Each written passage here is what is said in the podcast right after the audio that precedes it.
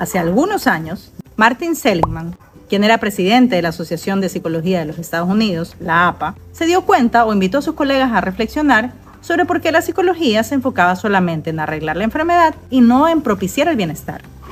Si lo que queríamos era tener el máximo equilibrio biopsicosocial, que es como se define la salud, ¿qué estábamos haciendo para lograrlo?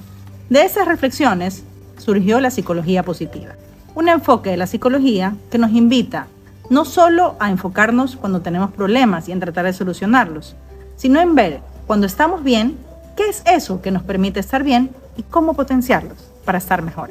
Bienvenidos a este podcast Todo se aprende con Inésme. En este nuevo episodio vamos a revisar cómo hacer feliz también se aprende.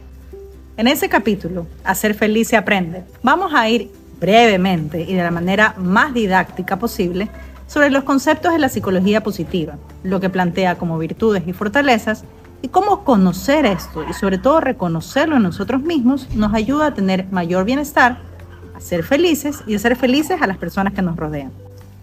Tal vez podamos concluir que para cada uno lo que lo hace estar bien y lo que le permite estar mejor son cosas distintas, pero no es así. Se han hecho muchos estudios multiculturales y Martin Seligman junto con sus colegas pudieron establecer seis virtudes universales que si las cultivamos en cada uno de nosotros, vamos a poder encontrar un máximo grado de bienestar y en definitiva la felicidad. Esas virtudes universales son la sabiduría, el coraje, la humanidad, la templanza, la justicia y la trascendencia. Y dentro de estas seis virtudes, la ciencia ha organizado 24 fortalezas de carácter, cada uno tiene en mayor o menor medida, y que descubriéndolas y cultivándolas, podemos verdaderamente potenciar nuestro bienestar. ¿A qué es lo que se apunta cuando trabajamos desde la psicología positiva la búsqueda de la felicidad?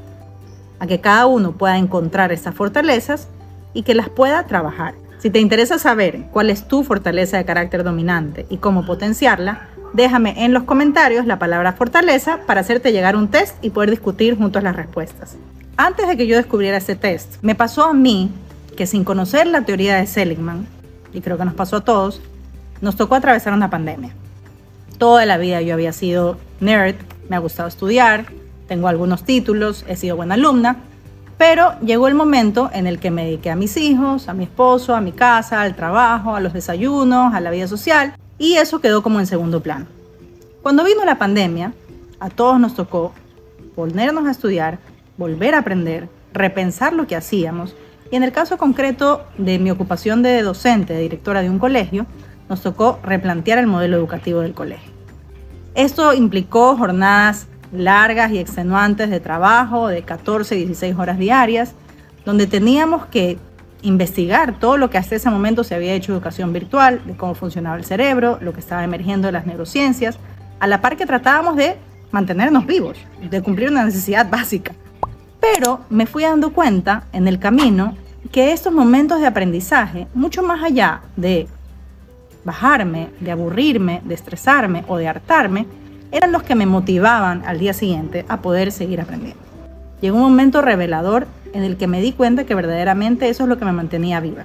Aunque suene exagerado, es lo que puede hacer las fortalezas de carácter en la vida de cada uno de nosotros. Verdaderamente descubrirla y potenciarla, sea por la razón que sea, por la pandemia en este caso o por voluntad propia, nos va a llevar al máximo grado de bienestar. En mi caso, mi fortaleza del carácter dominante es el amor al aprendizaje. Descubrir en qué somos buenos, verdaderamente nos hace felices. Porque recuerden que hacer felices también se aprende. Gracias por ser parte de esta comunidad donde todo se aprende. Los invito a seguirnos en todas las plataformas, activar la campanita de notificaciones y a mantenerse en contacto conmigo a través de los comentarios.